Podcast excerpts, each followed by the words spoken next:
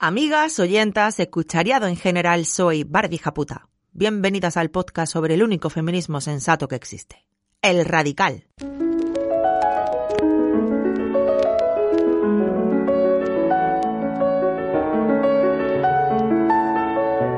Radio Japuta, el podcast que sueña con la revolución feminista violenta. Volver a empezar de nuevo, reanimar los jardines, sentir en los pies los bailes, recoger fracasos al vuelo, luchar otra vez por el juego, que todo lo vuelve posible, jugoso, mutable, sensible, así lo quiero para mí,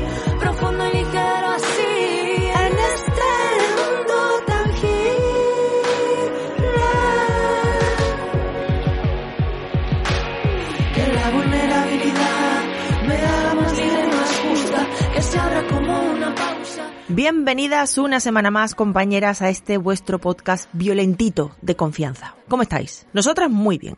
Con la reducción de la duración del programa a una hora, hemos vuelto a subir en las escuchas. Más de 82.000 descargas y escuchas en este último mes de marzo, nada más y nada menos.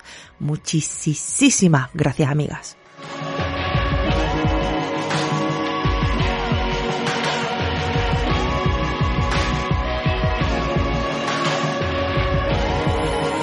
Además, la llamada que hicimos para que os animarais a matrocinarnos va siendo escuchada conforme llegáis a ese podcast y hemos tenido un buen mes de matrocinios. En mayo sabremos si esos nuevos matrocinios son mensuales o puntuales y tendremos una visión más amplia de los nineros del podcast.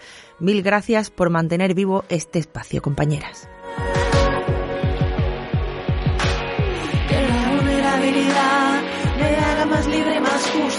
Que se abra como una pausa, volver a aprender a escuchar, que mi voz vuelva a mutar después de tanta cosecha y convertida en velo flecha, atraviesa esta pared. Si quieres, si puedes, pero no has encontrado el momento para matrocinar Radio Japuta, tu radio radical de confianza, en radiojaputa.com tienes cómo hacerlo.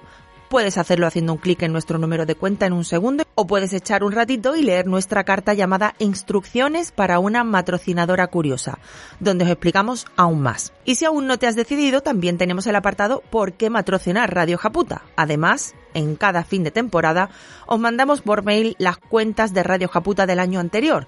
A explicaciones, motivos y canciones no nos gana nadie.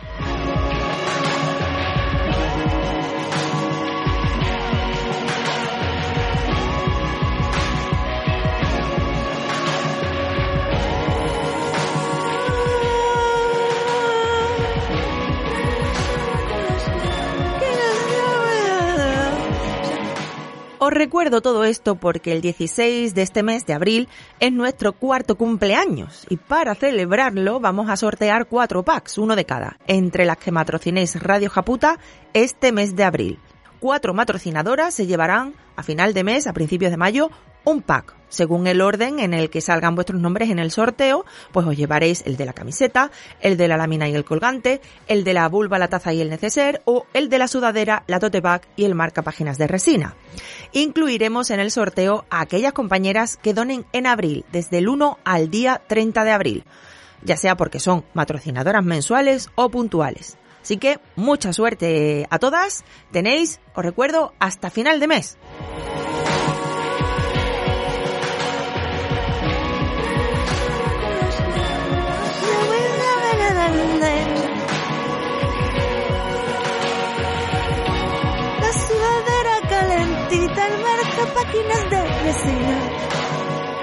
O la camiseta suave, o la taza super feminista, o la vulva de imán para ponerla en tu nevera. Hoy recorreremos el país que habéis elegido en la encuesta que hacemos en las stories de nuestro Instagram, Nepal. Nos visitará la ginecóloga y obstetra Miriam Aladib, escucharemos vuestras reflexiones y preguntas y respuestas como siempre, y os pincharemos como siempre temazos feministas de mujeres around the world.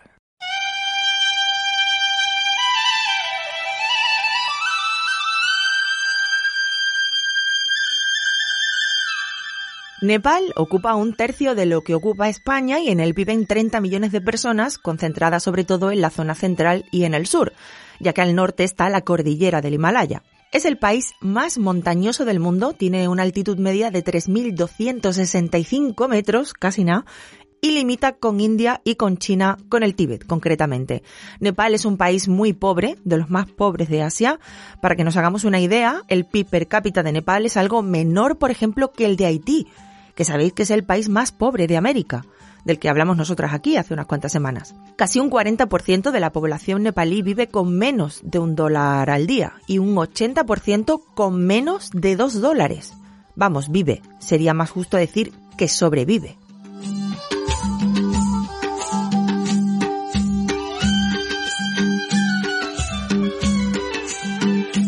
Además, otra cosa que por casualidad comparte también con Haití es que Nepal fue golpeado recientemente por un terremoto tremendo. En el año 2015 concretamente murieron 9.000 personas y otras 22.000 resultaron heridas y el drama humanitario que generó fue brutal. Provocó casi 3 millones de desplazamientos y más de 3 millones de personas se quedaron sin hogar. El país todavía sigue luchando por recuperarse de los efectos de esta tragedia. Como en cualquier catástrofe, las mujeres fueron las más perjudicadas, ya que la pobreza extrema las hizo mucho más vulnerables a las redes de trata y mafias proxenetas. Son incalculables las adolescentes, niñas, mujeres que acabaron en barrios indios de prostitución, muchas de ellas engañadas, con falsas promesas. No fue, sin embargo, un problema nuevo, sino algo que venía de décadas atrás y que se multiplicó tras el terremoto.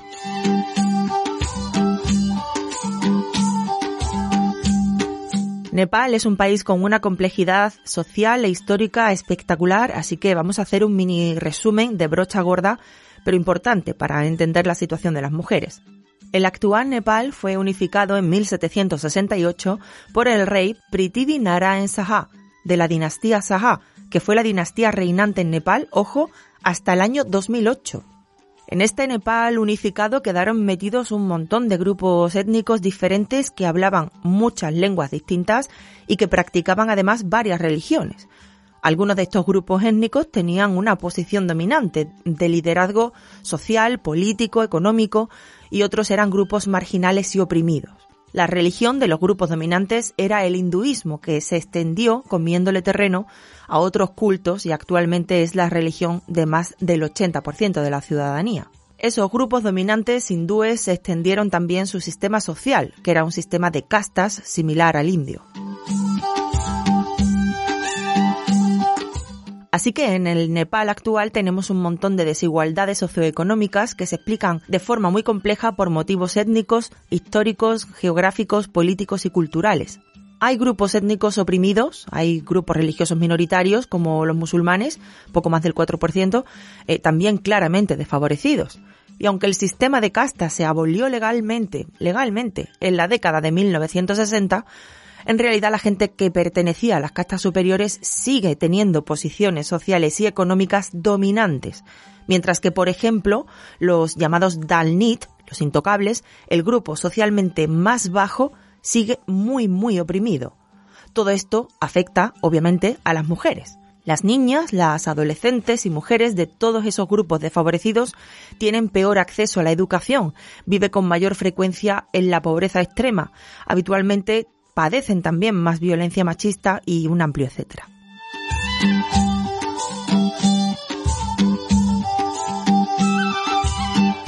Desde el punto de vista político, el reino de Nepal estuvo durante buena parte del siglo XIX y hasta principio del siglo XX bajo la influencia del Imperio Británico, aunque mantuvo bastante autonomía. En la década de 1950, a raíz de la llamada Revolución Nepalí de 1951, hubo un intento de que el país se convirtiese en una monarquía constitucional, pero el rey se encargó de impedirlo y de volver a establecer una monarquía absoluta que duró, con algunos cambios, hasta 1990. En esa década de 1990 ya sí se entró de pronto en una especie de evolución histórica acelerada. Por un lado, la monarquía fue forzada por las demandas de la sociedad a instaurar un sistema parlamentario con elecciones multipartidistas y en 1991 y 94 se celebraron elecciones que ganó el Congreso nepalí, un partido socialdemócrata con el Partido Comunista Marxista-Leninista quedando segundo, a no muchos votos. Sin embargo, el rey siguió manteniendo mucho poder y el país seguía en una situación económica muy, muy deficiente y además con muchísima corrupción. Así que hubo otro partido comunista, el Partido Comunista Maoísta, que optó por la rebelión armada y en 1996 empezó una guerra de guerrillas con la intención de convertir Nepal en una república popular comunista. Así empezó la guerra civil nepalesa que duró 10 años y se saldó con unas 20.000 muertes. En medio de esta guerra civil, en 2001, al príncipe heredero se le fue la olla tela y mató a tiros a su padre, el rey, su madre, la reina, a sus dos hermanos y a varias personas más que pilló por allí. Luego este muchacho no está claro si se pegó un tiro a sí mismo o se lo pegaron los guardias, pero el caso es que se quedó en coma durante varios días y estando en coma fue oficialmente el rey de Nepal, porque era el heredero, claro. A los pocos días ya la palmó el señor y le sucedió su tío como rey. Al final, en 2006, se puso fin a la guerra civil mediante un acuerdo entre el gobierno de Nepal y el Partido Comunista Maoísta, que aceptó dejar las armas y presentarse a unas elecciones libres para elegir una asamblea constituyente que decidiera el futuro del país. Esas elecciones finalmente se celebraron en 2008 y las ganó con claridad ese Partido Comunista Maoísta. Ese mismo año, 2008, se abolió la monarquía y Nepal se convirtió en una república.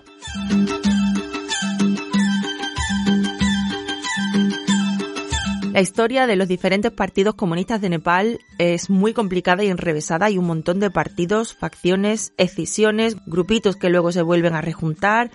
Pero podemos quedarnos con que hay una gran familia comunista que es la de ese grupo marxista-leninista que participó en las elecciones ya desde 1991 y otra gran familia que sería la del Partido Comunista Maoísta que hizo la guerra civil y ganó las elecciones constituyentes de 2008. Estos dos grandes grupos comunistas se unieron en 2018 pero volvieron otra vez a separarse en 2021. Y ambos están entre los grandes partidos de Nepal. Los tres principales partidos son estos dos partidos comunistas y el Partido Socialdemócrata, que os hemos hablado, Congreso Nepalí. Hay partidos de centro derecha y de derecha, pero son súper minoritarios. El más votado en las últimas elecciones tuvo poco más del 2% de los votos.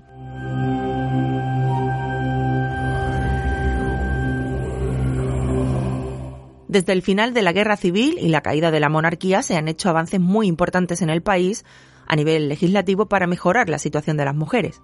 Pero el desarrollo y la aplicación de esas leyes ya es otro tema. De hecho, la situación de desigualdad sigue siendo brutal. Seguramente lo primero que a muchas feministas occidentales se nos viene a la cabeza cuando se habla de Nepal es el Saukodí. El Saukodí, escrito Chaupadi, ya hemos hablado de esto en algún programa, pero lo vamos a recordar. Es una práctica que consiste en expulsar de las casas a las mujeres durante la menstruación y también los días posteriores al parto y recluirlas en chozas llamadas cabañas menstruales, en las que están completamente aisladas, no se las deja relacionarse con nadie. Todo por la creencia misógina de que las mujeres son impuras cuando están sangrando, dan mala suerte y además enfadan a los dioses. Estas prácticas de aislamiento durante la menstruación se dan también en otros países, India, Mali, algún pueblo indígena americano, etc. Pero en Nepal están particularmente extendidas. El Saukodí está castigado con multas y penas de cárcel desde 2007, pero se sigue practicando sobre todo en la zona occidental del país. Y esas cabañas menstruales, donde se recluye a las mujeres, niñas, adolescentes, carecen de absolutamente todo, de muebles, de calefacción, de ventilación, así que cada cierto tiempo se repite la noticia de la muerte de alguna niña, de algún adolescente durante el Saukodí, ya sea de frío por los ataques de animales, en general serpientes y escorpiones, o por la inhalación de humos cuando encienden un fuego para intentar calentarse. En 2010, por ejemplo, fue bastante conocido el caso de una niña de 11 años que murió deshidratada por una diarrea en una de estas cabañas porque sus familiares no fueron capaces de llevarla a un hospital por miedo a tocarla y quedar malditos. Como se nota que las religiones no las inventamos nosotras. El Saukodí es solo una de las muchísimas formas de violencia machista que sufren las niñas y mujeres en Nepal.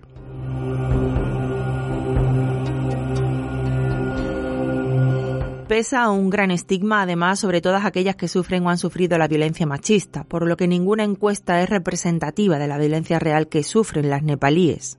Dos tercios de las mujeres que reconocen haber sufrido violencia física o sexual afirmaron que no buscaron ayuda de ningún tipo, ni siquiera entre sus amistades o familiares.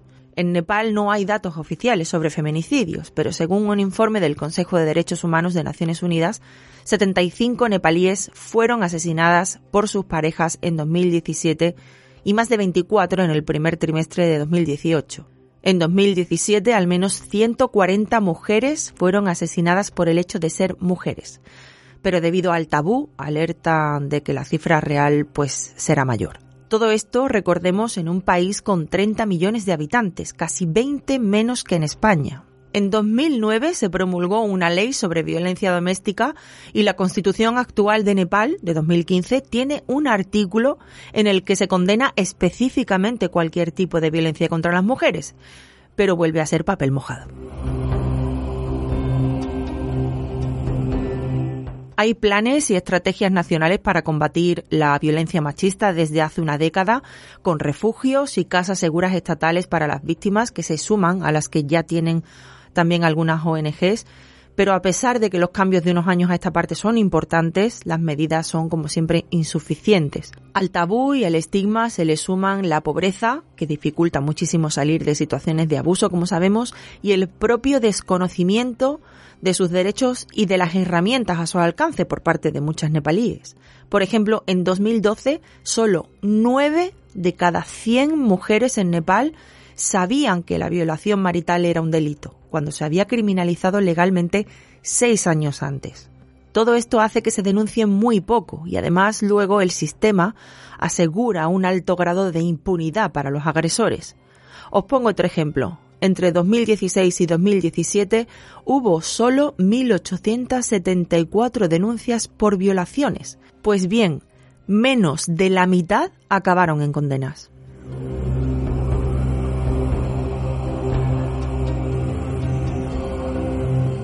Y está además otro melón casi sin abrir, que es el de las violaciones durante la guerra civil nepalesa. En 2015 se puso en marcha la Comisión para la Verdad y la Reconciliación y en 2019 se habían presentado solo unas 300 denuncias de violaciones ante esa comisión, cuando es Vox Populi que el número real de violaciones durante el conflicto es obviamente muchísimo más alto. Dentro de la violencia machista en Nepal encontramos también asesinatos por honor, afortunadamente menos extendidos que en otros países de la zona como India, Pakistán o Bangladesh, y también violencia asociada a las dotes. Aunque las dotes se ilegalizaron hace unos años, es una costumbre que se sigue practicando en varias zonas y cuando una mujer no aporta suficiente dote al matrimonio, a veces la respuesta de los maridos, como sabéis, o de la familia de estos maridos es la violencia. O sea que Nepal, como veis, es un país donde se dan de manera importante muchas de las formas más sangrantes de violencia contra las mujeres que podemos ver en el mundo.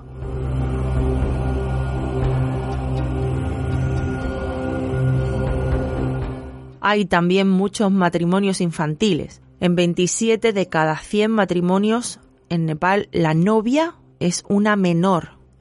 Esto a pesar de que la nueva constitución lo prohíbe específicamente también. Y hay igualmente un problema importante con el tráfico de mujeres, como decíamos, que no solo acaban prostituidas en la India, sino también en el propio Nepal, donde la prostitución es teóricamente ilegal.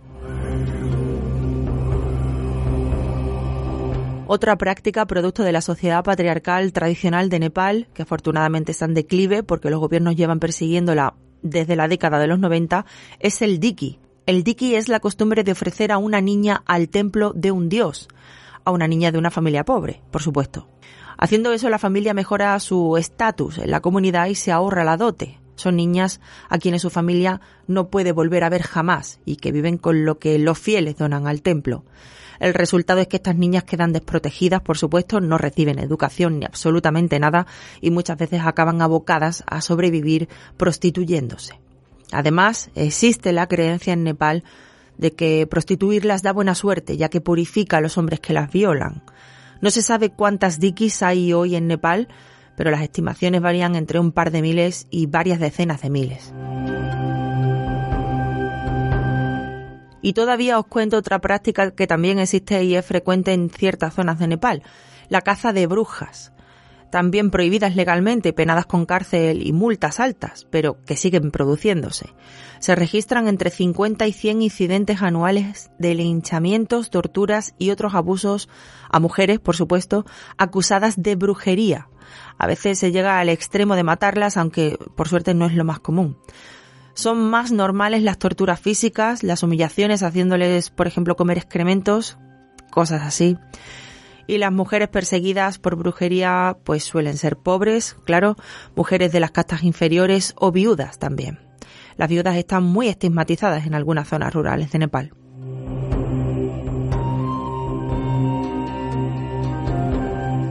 En general, como en todos sitios, todos los tipos de violencia machista afectan más a las mujeres más pobres y de grupos más desfavorecidos. Recordad esas diferencias entre etnias y castas que os comentaba y que se ven en casi cualquier parámetro en el que nos fijemos. Por ejemplo, si nos vamos al ámbito educativo, vemos que el analfabetismo femenino en Nepal está en el 40%, casi el doble que el masculino. Pero es que dentro de los Dalit, el grupo más bajo de esa sociedad de castas, esas cifras de analfabetismo se multiplican y así pues se puede extrapolar a todo. Si nos vamos al plano económico pasa otro tanto. Según el Foro Económico Mundial, el 87% de los puestos de legisladores, directivos y altos funcionarios en Nepal lo ocupan hombres. Y las pocas mujeres que hay son de grupos étnicos y castas privilegiadas algo mejor ha ido en el ámbito de la representación política, donde desde los años 90 la entrada de mujeres ha sido notable. Actualmente son más del 30% en la Cámara Baja y un 38% en la Cámara Alta. Y aunque el gobierno sigue estando muy masculinizado, ya que solo hay un 14% de mujeres, desde 2015 Nepal está presidido por una mujer, Vidyayevi Bandari, que procede del Partido Comunista Marxista-Leninista, aunque actualmente es independiente.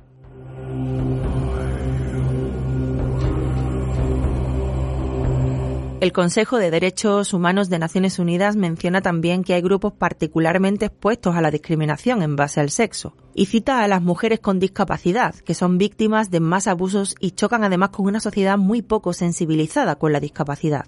Y esto a pesar de que en 2017 se aprobó una ley específica contra la discriminación de las personas con discapacidad.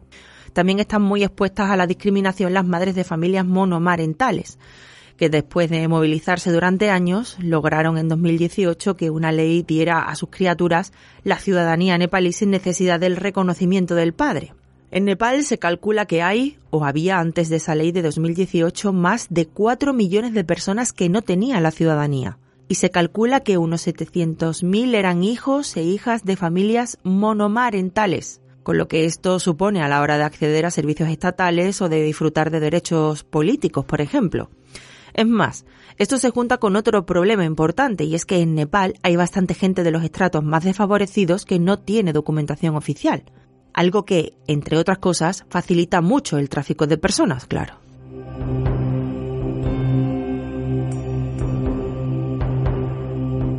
Y dos apuntes más antes de terminar. El primero sobre la salud de las mujeres. En Nepal se mezclan los problemas de comunicación en las zonas rurales con la existencia de costumbres que tienden a impedir que haya extraños presenciando un nacimiento, por ejemplo. Y ambas cosas hacen que muchas mujeres den a luz en casa y sin asistencia médica. Como resultado, Nepal tiene una tasa de mortalidad materna muy alta. Por cada 100.000 bebés que nacieron en 2016, murieron 239 madres. Para que nos hagamos una idea, en España esa tasa anda en torno a cuatro muertes por cada 100.000 nacimientos. Aún así, se está haciendo un gran esfuerzo desde las instituciones con resultados visibles, porque en 1996 la mortalidad materna estaba por encima de 500, más de la mitad que ahora. Por otra parte, desde 2002 el aborto es legal y libre hasta la semana 12 de embarazo, aunque acceder a un aborto seguro sigue siendo difícil para muchas mujeres.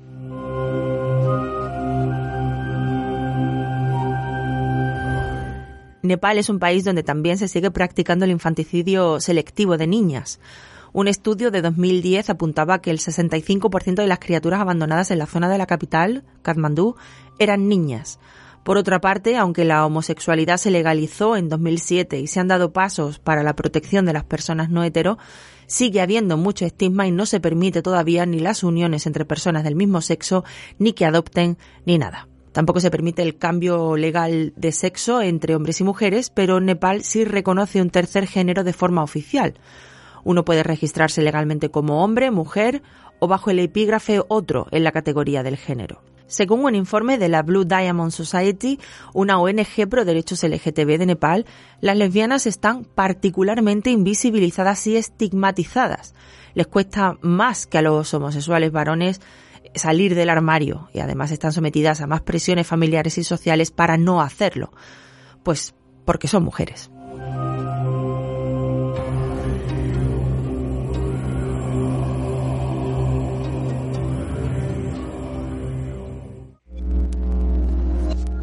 Os quería preguntar una cosa. ¿Alguna vez habéis sentido... Que ha sido toda la vida la oveja feminista de la familia. La histérica, ¿sabes? La exagerada, la que lo saca todo de quicio. Y claro, pues una empieza a pensar... Empezabas a pensar que estabas un poco loca. Y al ir escuchando experiencias similares a la mía, pues me he dado cuenta... El encontrarnos las mujeres es tan importante. Saber que somos muchas, que estamos en todos lados, que tenemos fuerza. Y sobre todo cuando tengo ganas de quemar algún contenedor, sé que ya no estoy sola. Salgo a la calle como si no fuera sola, como si fuéramos en pandilla, en mogollón. Me da la vida, me hace ser crítica, ser consciente. ¿Y qué más te voy a contar? Que tengo el Nike empoderado.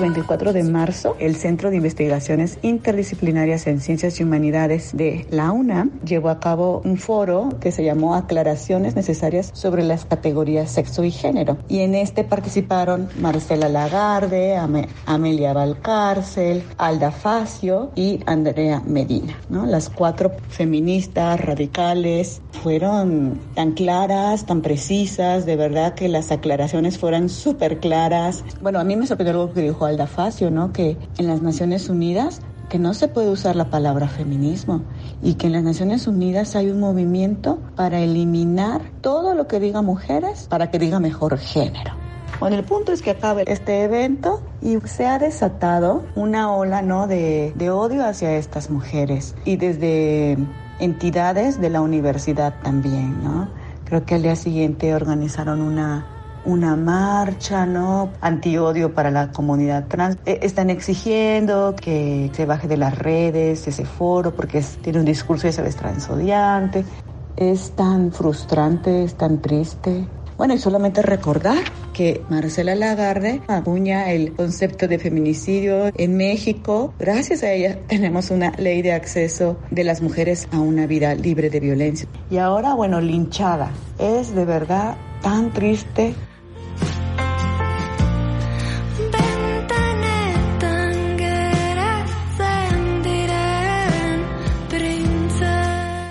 Os enlazaré en la web la, la, ponencia, la charla de la que habla la compañera porque es muy interesante. Y sí, sigue la ofensiva misógina del pensamiento mágico queer y sigue contra mujeres feministas. Cuantas más cosas hayan hecho, peor. No te creas que van a linchar a hombres realmente transfobos o violentos, agresivos con personas trans, no. La última censurada y boicoteada en España, de hecho, ha sido otra mujer, la docente feminista y escritora Juana Gallego. ¿Dónde? En otra universidad, en este caso en la Universidad Autónoma de Barcelona.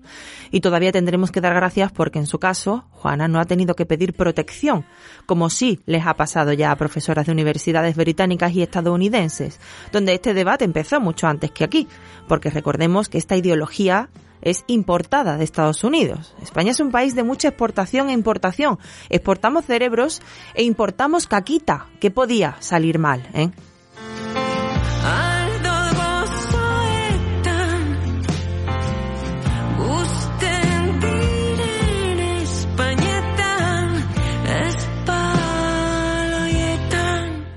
Un abrazo para Amelia Valcárcel, para Marcela Lagarde, para Juana Gallego, para todas las ponentes y para todas las valientes que acaban siendo linchadas por el pensamiento mágico cuero.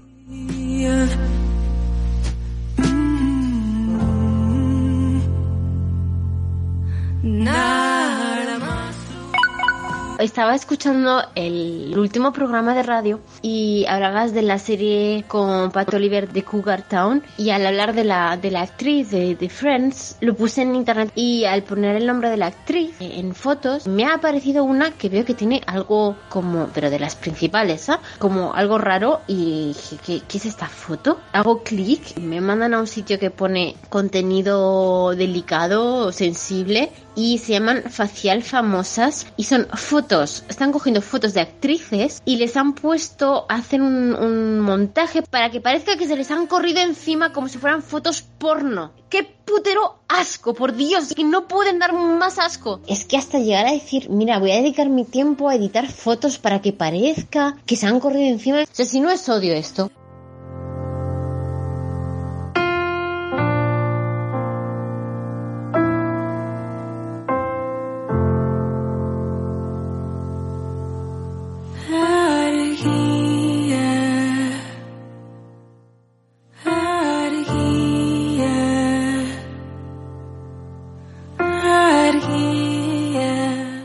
Esto no es nuevo, desgraciadamente. También es una cosita importada de Estados Unidos, ¿eh? Aunque tampoco es que hubieran tardado mucho los misóginos de aquí en ocurrírseles tamañaza idea. Coger fotos de mujeres y ponerle con Photoshop semen cayéndole por la cara, pues bueno, es solo uno de los deseos del imaginario machista, poder humillar, someter y marcar a las mujeres. Y como las famosas les caen lejos, pues se lo pintan, ellos mismos se lo fabrican. ¿eh? Las adolescentes pintan corazones junto a sus ídolos, ellos pintan semen en las caras de ellas. Y todavía tenemos que escuchar a Vox decir que la construcción del género es un invento de la feminazis.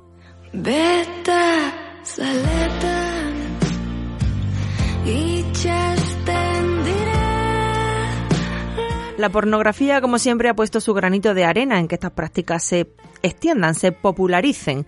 Al final es la extensión de esa idea rancia y antigua que determina como mancillada a la mujer que ya no es virgen. De que el semen mancilla y humilla.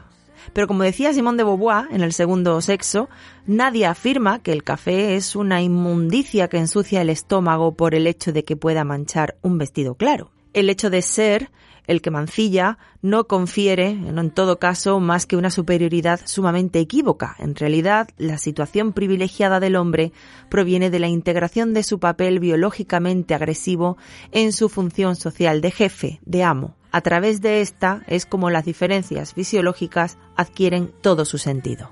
Pero dile tú al del dibujo con el pen que se ponga a leer a Simón de Beauvoir el segundo sexo, o a ninguna feminista, vaya, eso significaría el fin del imperio mental que tienen en la cabeza. Y ninguno de estos mierdas quiere darse cuenta. Prefieren seguir mirándose en las mujeres como un espejo que dobla su tamaño, que diría Wolf.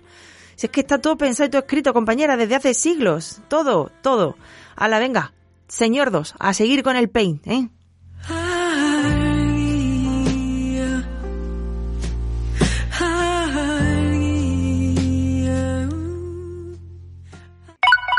Buenas compañeras, me quería desahogar porque lo que he visto en Twitter me, ha dejado el cuerpo cortado. Un tío que publica una foto de una chica y dice, esta es ucraniana de veintipocos añitos, hasta hace poco te lo hacía todo por 300 euros la hora. Ahora como está desesperada y tiene que mandarle dinero a su familia en Ucrania, te lo hace por 120 la hora. Le ha faltado poco para decir, ala, aprovechaos. Mira, de verdad, que no puedo. ¿Cómo se puede ser tan miserable?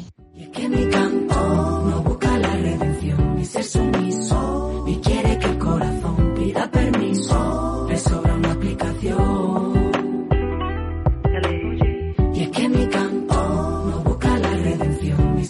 Otro que tal baila, este está suscrito a la web del de antes. Describe a una mujer vulnerable en una situación terrible, como si fuera un objeto, como si fuera un robot de cocina ahora está en oferta porque la tienda está en liquidación. Aprovecha esta ocasión y llévatelo a casa, que te lo hace todo por nada y menos. Pues sinceramente, amigo, eres todo lo que está mal en el mundo, eres carne sobrante. Solo espero que este tipo de personajes, siempre es lo que quiero pensar para mm, no sentirme mal, pues que este tipo de personajes tienen pocas o ninguna mujeres en su entorno a las que violentar, porque hay que recordar que por cada uno de estos que mencionamos aquí hay muchas mujeres alrededor de cada uno, desde la pareja, la madre, la hermana, hasta la vecina, las compañeras de clase o de trabajo, empleadas, clientas, hijas, amigas. ¿De qué ibais a vivir si todas fuéramos feministas, ¿eh? ¿De qué? con las migas a enterrar un hueso. Y es que no ni ser sumiso. Y quiere que el corazón pida permiso. Le sobra una aplicación.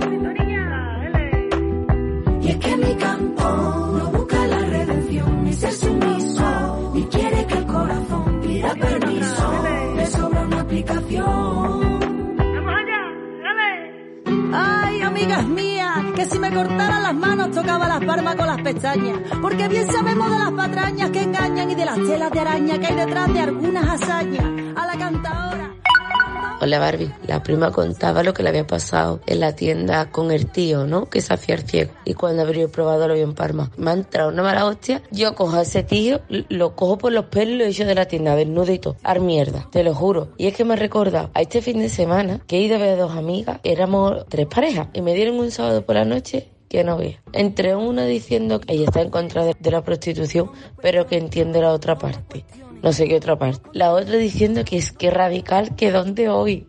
Esta que tiene el nombre radical tiene a un novio, tiene hasta una denuncia por malos tratos. Y cuando estábamos hablando en común y hablábamos las mujeres no nos escuchaba. Y cuando yo respondía, porque me metía en la conversación, no me miraba. Bueno, como yo ya sabía que el tío este tiene una denuncia por malos tratos, me ponía con él a la defensiva. Pues el tío, una de las veces que me estaba hablando y yo no le estaba haciendo caso, me tiró del pelo, me dio un tironazo. Mira, Barbie, me levanté, pero me salió instantáneo, yo no me la pensé.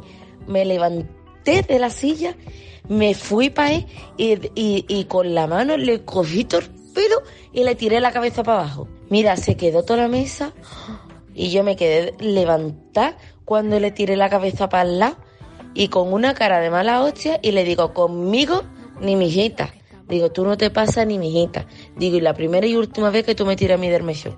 Digo, porque esto no es nada con lo que te puede pasar. Pero mira que a gusto me quedé. A gustísimo. Y no vaciles que me desconcentro. Se raja mi garganta y si calla lo que canta pierdo. Aquí cabe un...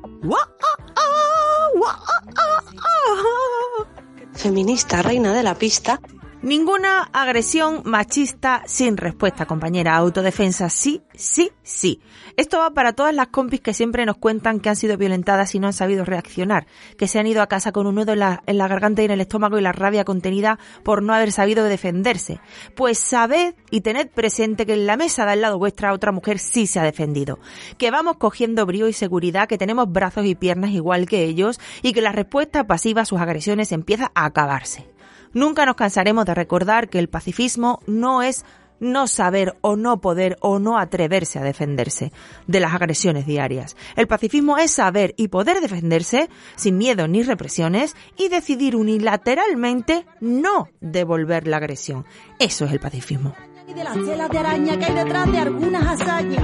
A la a la Si el feminismo ha sido mayoritariamente pacífico, que para nada ha sido pacífico siempre, y aquí ya hemos nombrado muchas veces desde las sufragistas hasta las Gulabi Gang, pasando por las Rotezora, como grupos no pacíficos ni, nada parecido, es porque es una lucha de mujeres. Por eso se le entiende como pacífico. Pero es que a las mujeres no se nos ha dejado separar los brazos del cuerpo, amigas, no se nos ha permitido levantar ni la voz, que estamos en 2022 y aún escuchamos el histérica cuando una mujer grita. El género nos reprime, nos hace tragar violencias y no devolverlas. Al revés, lo pagamos con nosotras mismas y la violencia nos la devolvemos a nosotras mismas. Todos los días. Y de eso se nutre el patriarcado. Si ellos creyeran que nosotras vamos a devolver la violencia del acoso callejero, de las persecuciones en coche por la calle, de los abusos y el maltrato, otro gallo nos cantaría. Pero es que saben que no, que en todo caso usamos la energía únicamente para huir. Y eso tampoco es pacifismo, eso es género también. Es que mi campo busca la redención, es ser sumiso.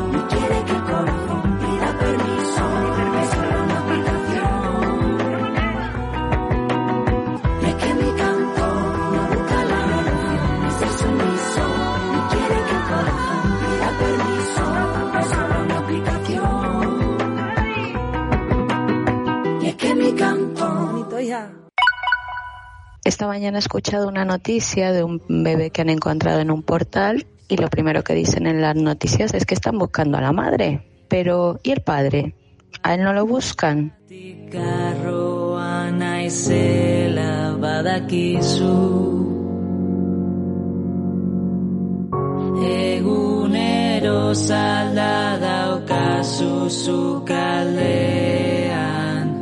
Zugatik ez legoke gerrarik izango entzuidazu Ama, ama, ama Geldizazu iria Cada vez que aparece un bebé abandonado ocurre esto. Se busca a la madre. ¿Dónde está la madre? Se da por hecho, incluida la policía por supuesto, eh, que el acto es obra de una mujer. De, de la madre, de la madre, vamos. Además, ella ha sido el único cerebro de la operación, ¿eh? Ahí no ha mediado a nadie. Ni siquiera se acuerdan de que un bebé se hace entre dos. Una criatura es siempre responsabilidad de una de las partes. Para todo. Siempre. Solo nos acordamos de que hay padres cuando toca juicio, y ahí ya no solo hay padres, sino que los deseos de ese señor están incluso por encima del bienestar de la criatura. Para eso, si hay padre, para eso nos acordamos todos del padre. Solo faltaba.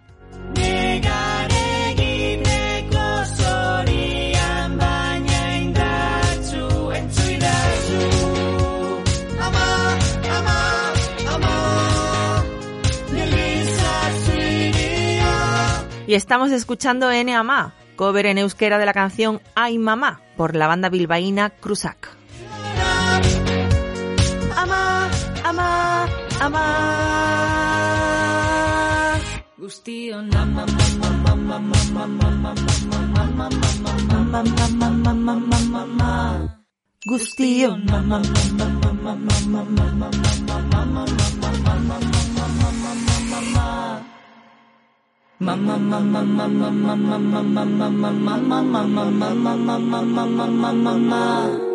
Guztiok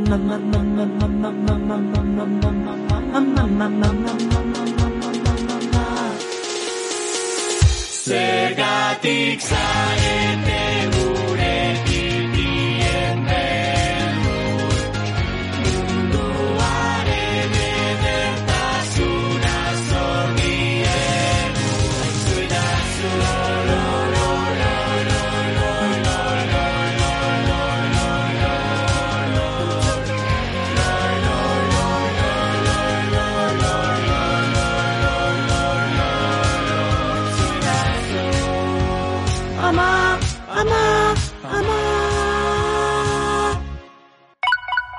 Sube al baño, cansada y gastada, peldaño por peldaño. Lleva una bata de terciopelo. Es una dama hasta cuando andar por casa.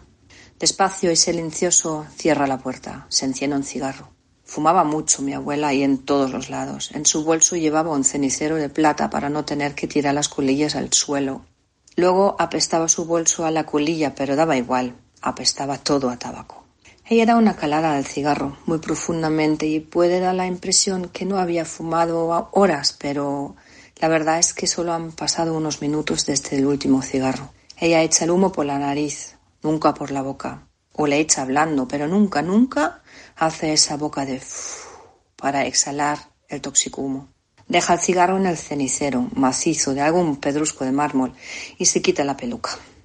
Le da la vuelta y la coloca en una cabeza de polispam que tiene para esos fines sujetar su adorno más importante y odiado a la vez. Es una cabeza que insinúa tener rostro, sí, pero no. Claramente es mujer. Mi abuela se ve en el espejo. Se ve, pero no se mira. Desmaquilla su cara, se lava, se seca. Pasa una suave esponja por su calvicie, retira esa capa de sudor seco de todo un día, luego aplica una cremita, evitando las pocas zonas aún pobladas de escaso cabello. Demasiado largo lo tiene, se lo tiene que cortar. Tiene marcas de las bandas de goma que hay dentro de la peluca, que está hecha por ella misma, ya que trabaja haciendo posticería para muñecas y pelucas para mujeres. Nunca había pensado que podría tocarla a ella vivir esa pesadilla. Se masajea un poco las marcas en la sien y se acuerda que mañana, cuando se levante, ya no estarán. Pero tampoco estará su pelo y se volverá a poner la peluca y volverá a sudar y a tener marcas y picor y la inseguridad de llevar su falso pelo bien y que nadie se dé cuenta. Después seca la peluca con el secador de pelo. Espolvorea talco por encima, le da la vuelta a la pieza maestra que había hecho ella y con un peine empieza a peinarlo. Como último toque le rocía un suave perfume y se despide de él. Hasta mañana, que volverá a la tortura. Mi abuela padeció alopecia después de parir a su cuarto hijo y con la entrada a la perimenopausia.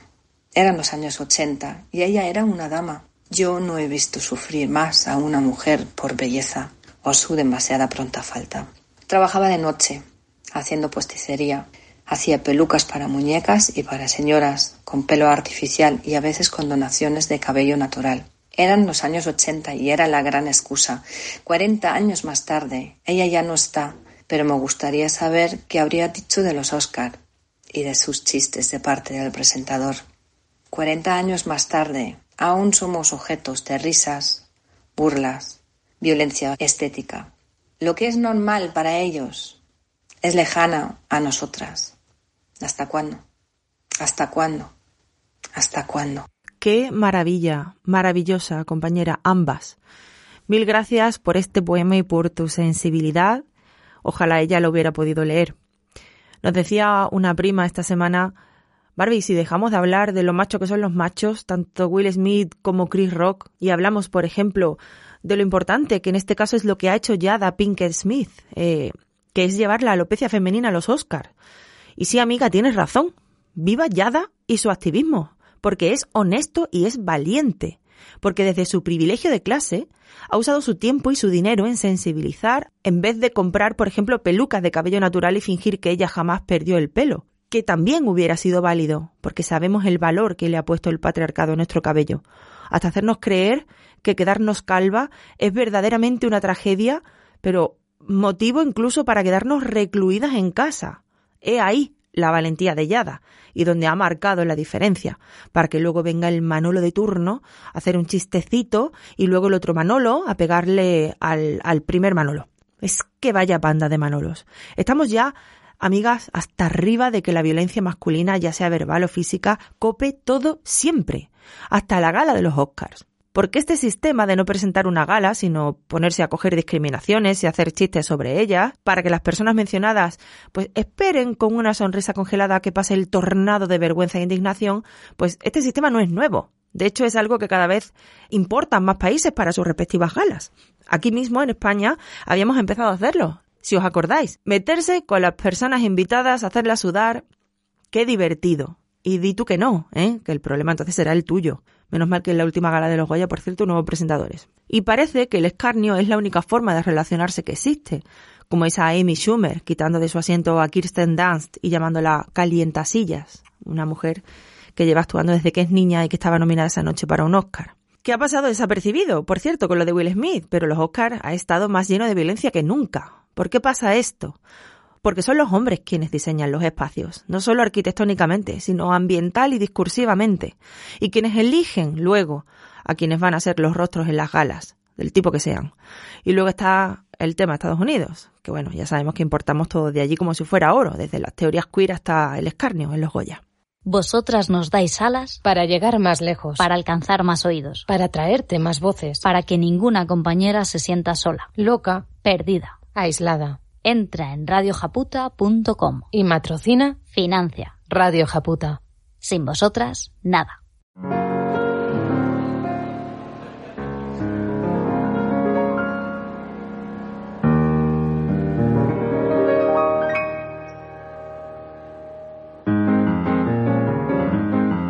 Love your whatnot, your money slot, your secret little honey pot. Love your your Y esta sintonía nos da pistas de a quién le toca hoy el turno. Le toca a nuestra compañera Miriam Aladip, ginecóloga y obstetra, que va a hablarnos, como siempre, de lo que vosotras habéis ido preguntando. Miriam, ¿cómo estás? Hola, ¿qué tal? Muy bien. Re bienvenida a tu radio violentita de confianza. Eh, tenemos, Miriam, para ti a tres compañeras con tres dudas muy diferentes. ¿Qué te parece si empezamos por la primera? Perfecto. Pues vamos para allá. Yo quería preguntarle a Miriam qué información tiene sobre la ablación endometrial, porque yo tengo endometriosis y me duele mucho y solo me dicen que me tome pastillicas y que haga mi vida, pero no puedo. Hay dos o tres días al mes que no puedo moverme y no sé, es una buena opción, suena muy duro y muy invasivo, pero a ver qué me cuenta ella. ablación endometrial. Si te soy sincera, nunca lo había escuchado. Bueno, pues la ablación endometrial consiste en resecar, quitar el endometrio, ¿vale? El endometrio es la capa más interna del útero, que es la que se engruesa y se descama cíclicamente. Cuando se descama, es, esto sería la menstruación. Y bueno, cuando tú resecas esa capa, eh, o bien dejas de tener la regla, o bien sangras muchísimo menos que antes. Mm, no es un tratamiento para curar la endometriosis. La endometriosis es una enfermedad que a veces requiere un manejo que no todo queda en la ginecología. Esto serviría para eh, bajar la cantidad de sangrado o eliminarlo, pero no sirve como tratamiento como tal, es decir, no, esto no va a curar la endometriosis como tal. Evidentemente, si esa endometriosis cursa con un sangrado muy abundante, que esto suele es bastante frecuente en las mujeres con endometriosis, pues esto le va a bajar mucho el sangrado quieras que no, el sangrado cuando es muy abundante, con coágulos y todo esto, pues eh, eso también hace que duela más la regla, ¿no? Porque esos coagulitos cuando pasan por el cervix, pues generan más dolor, si cabe. No sabía yo que el sangrado cuando es con coágulos duele más. Sí, suele ir asociado, ahí suele haber más dolor. Por lo tanto, si reduces el sangrado, pues quizás mejore la parte, bueno, para empezar, quitas, quitas exceso de sangrado y por otro lado, a lo mejor a lo mejor reduces el dolor, pero vamos, que esto no es, no es una cosa que te puedan asegurar, ¿no? Eh, si no sangra mucho con la regla, no, no tiene mucho sentido hacer eso. ¿Qué consecuencias tendría esta intervención? Eh, no es una intervención que suele tener mucha complicación, ¿no? al, lado de otras cirugías que se hacen para la endometriosis, pues no es de las más, digamos, de, lo peor que te pueda ocurrir, ¿no? No, no solo en la, en la intervención, sino después de la intervención, en la vida diaria, digamos, hay consecuencias de por haberse practicado esta ablación endometrial? No, en la ablación endometrial no va a haber después consecuencias tipo sofocos y síntomas de síndrome climatérico, puesto que es una intervención solamente dentro de la cavidad uterina. No tocamos para nada los ovarios, por lo tanto la reserva ovárica pues eh, seguirá ahí con la que tenga la, paciente, no, no disminuye esa reserva ovárica y se puede decidir ser madre, es decir, no tiene ningún, ninguna contraindicación más que la peligrosidad que pueda tener la intervención en sí. Sí, baja las posibilidades de embarazo, sí. Cuando tú haces una ablación endometrial, imagínate que no dejas nada de endometrio, ahí no puede haber un embarazo, porque la anidación se hace ahí en el endometrio, tiene que engrosarse ese endometrio y producirse la anidación. Esto no, no podría ser posible si, si no tienes nada de endometrio, evidentemente. Vale, o sea que no es, eh, digamos, no es inocua, no solamente tiene beneficios, también hay que mirar la... Claro. Ir a, ir a, ir a, ir a su ginecóloga y que, que, la informen. Si no tiene ningún, la paciente no tiene ningún interés eh, reproductivo, es decir, que dice, no, si es que yo no quiero tener ningún bebé, nunca. Bueno, pues, pues, pues se podría plantear.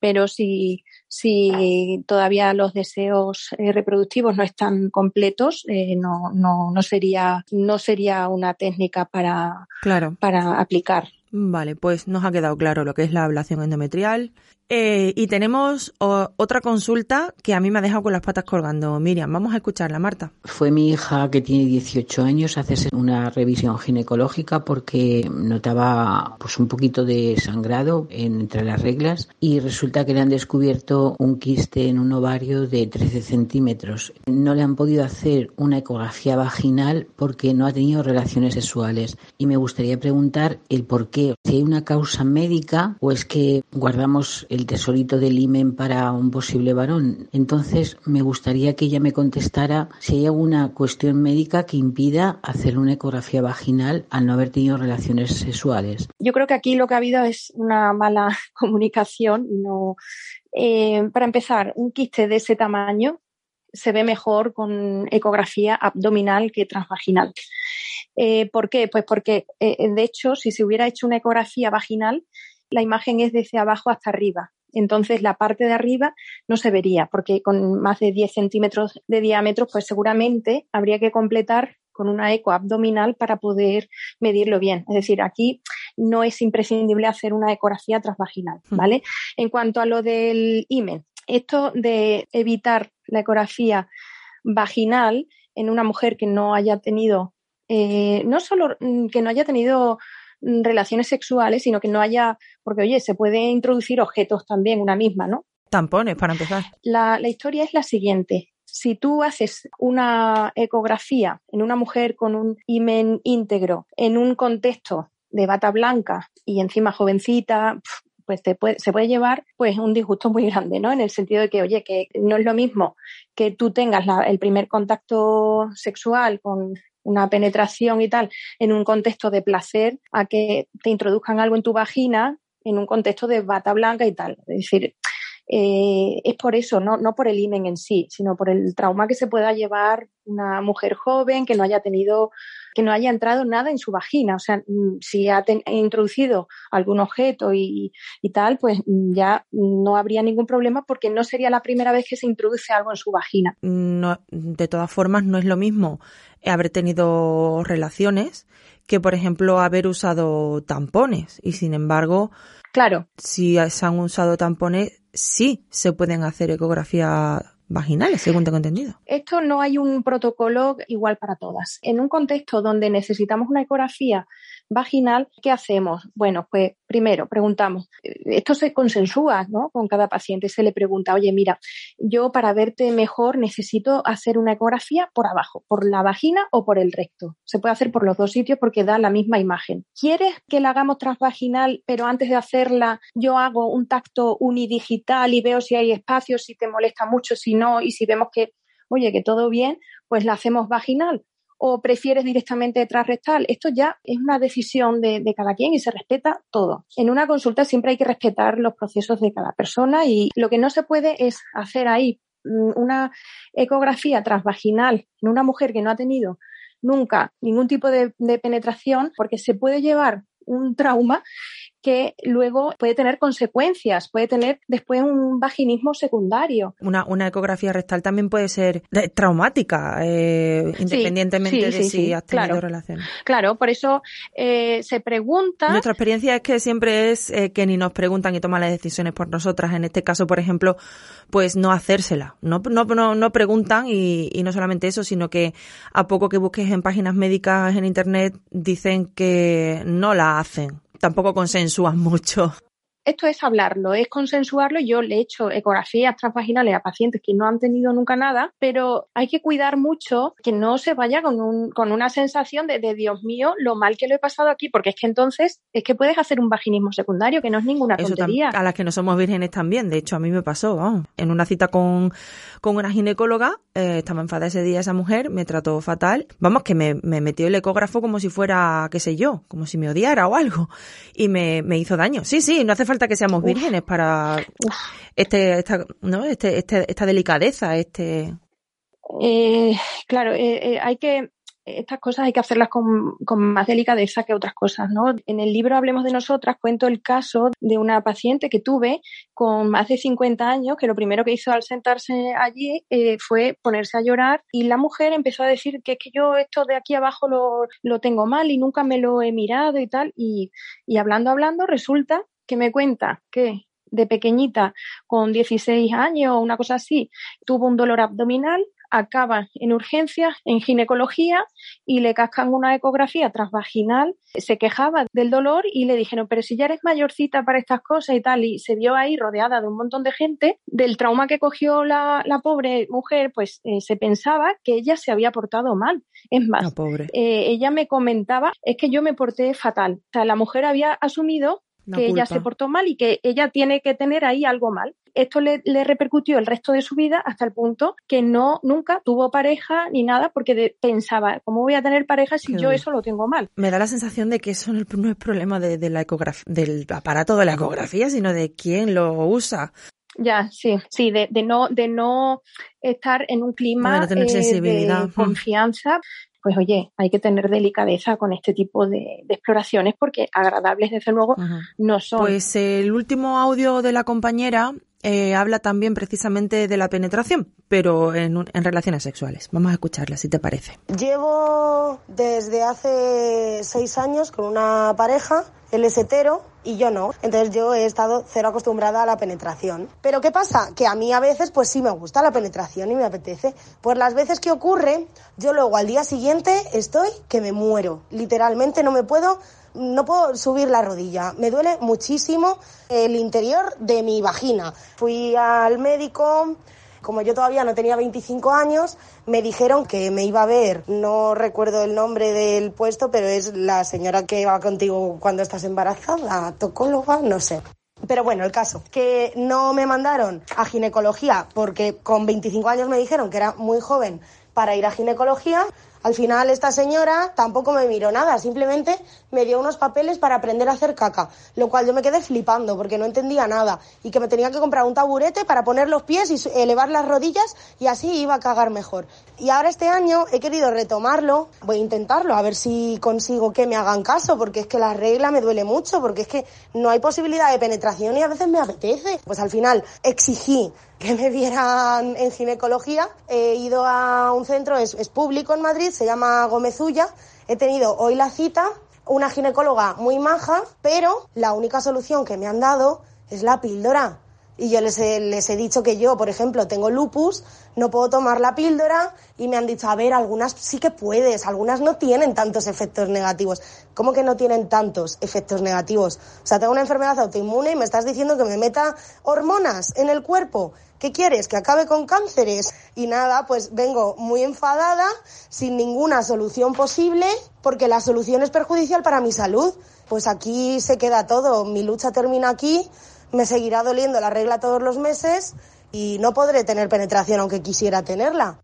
El diagnóstico, en primer lugar, cuando hay dolor con la regla y dolor con las relaciones sexuales, bueno, habría que preguntar también si tiene otro tipo de dolor, como por ejemplo dolor al orinar o al defecar cuando tiene la regla, si ese dolor con la regla cede con un simple paracetamol o se tiene que tomar un montón de cosas y, es difícil de quitar. Habría que eh, indagar un poquito más eh, en esa historia clínica por si pudiéramos sospechar eh, una endometriosis, por ejemplo, ¿no? Que es una enfermedad que muchas veces tiene muy baja expresión ecográfica y no se ve en una ecografía normal, ¿no? El 50% de las mujeres tarda una media de 8 años en ser diagnosticadas desde que comienzan el dolor porque para empezar no escuchamos a lo mejor suficientemente a las pacientes como para poder sospecharla y si no la sospecha pues se te escapa, ¿no? Entonces, habría que descartar primero una endometriosis, descartar organicidad, es decir, eh, orgánico es pues que tenga un quiste de tal o tenga, bueno, que haya alguna patología orgánica. También habría que ver, en el caso del dolor con las relaciones sexuales, eh, qué tipo de flujo tiene, si se sospecha algún tipo de disbiosis, habría que ver los puntos gatillo, donde, donde duele, si, si duele eh, al movilizar el, útero, eh, si duele al distender los ligamentos uterosacros, si, eh, primero hay que escuchar mucho y, hacer una buena anamnesis. La anamnesis es la primera parte de la, consulta médica. La anamnesis es una entrevista donde pues tú vas haciendo ahí un puzzle, ¿no? De, oye, ¿cómo te duele? ¿Hasta qué nivel te duele? Si cede con esto, si cede con lo otro, ¿qué más cosas te duele? Si es postural, si es con determinadas posturas te duele más, si es con... Hay que hacer una anamnesis completa. Y después, teniendo todo eso, vamos a descartar organicidad. Si no encontramos nada, ni, ni siquiera podemos, que parece que no, no, tampoco es una endometriosis, que no es nada, estaría bien una valoración por fisioterapeuta de suelo pélvico. Hay dolores que son funcionales, es decir, que no hay nada orgánico, pero eh, hay algo funcional detrás. Pues hay mujeres pues que le duele la regla o que le duele la ovulación, que le duele las relaciones sexuales, pero no hay nada orgánico que podamos tratar desde la ginecología. Por eso, desde que apareció esta especialidad, la fisioterapia de suelo pélvico, pues yo estoy encantada porque a veces pues eh, resulta que son cosas que, no podemos resolver desde la ginecología, pero sí que se puede resolver desde la fisioterapia suelo pélvico, porque trabajan todos los tipos de dolor que pueden ocurrir, el dolor inflamatorio, el dolor eh, nociceptivo, pueden tratar el dolor neuropático, todos los tipos de dolor los pueden tratar. Pueden incluso ver si se debe a una disfunción en los músculos del suelo pélvico, si están muy contracturados esos músculos del, suelo pélvico y, liberar esa tensión. Es otro tipo de trabajo que ahí no llegamos desde la ginecología. no todos los problemas ginecológicos se resuelven con Sí. la ginecología, con la especialidad médica de la ginecología. A veces necesitamos un manejo multidisciplinar. Claro, también hay que, hay que encontrar profesionales que te deriven. No todas las mujeres tienen por qué saber que existe la, la fisioterapia del suelo pélvico. Fisioterapia suelo pélvico no es algo que llevemos toda la vida y cada vez más gente la conoce y la verdad es que muchas, muchos de los problemas se solucionan por esa vía, sobre todo cuando hay dolor funcional, que dice, pero si es que no hay nada aquí para tratar, ¿no? Entonces, bueno, yo creo que antes de decir, venga, pues damos anticonceptivo, pues eh, pelear Claro. un poco más por el diagnóstico, a ver qué está pasando aquí. Hmm. Perfecto, Miriam. No tenemos más tiempo, lamentablemente, porque la verdad es que es un tema muy interesante, pero te esperamos el mes que viene. En dos meses, porque ahora hacemos una sección por el programa solo que hemos recortado el tiempo. ¿Vale? Bueno, eh, pues aquí estoy, para cuando queráis. Muy bien, muchas gracias. Gracias a vosotras. Un abrazo Chao, grande. adiós. 636 75 14 20.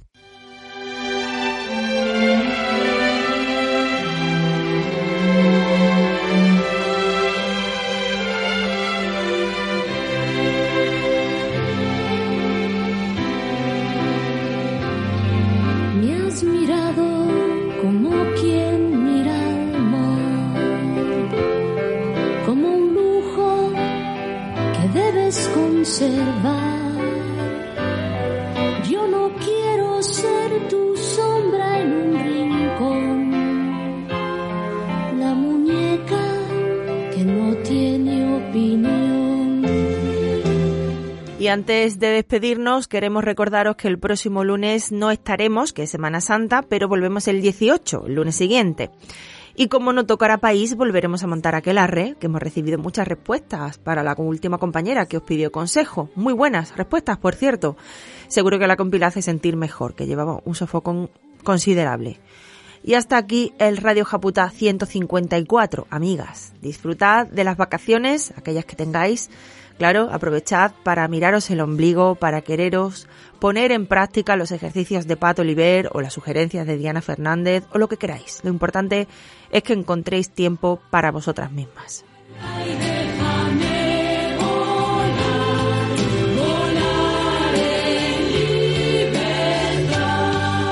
Os dejamos con Amor de Medianoche, de Cecilia. Muchas gracias, compañeras, por seguir a bordo con nosotras, lanzando flotadores a otras náufragas, como náufragas fuimos nosotras también, y subirlas a este bote salvavidas a la deriva feminista.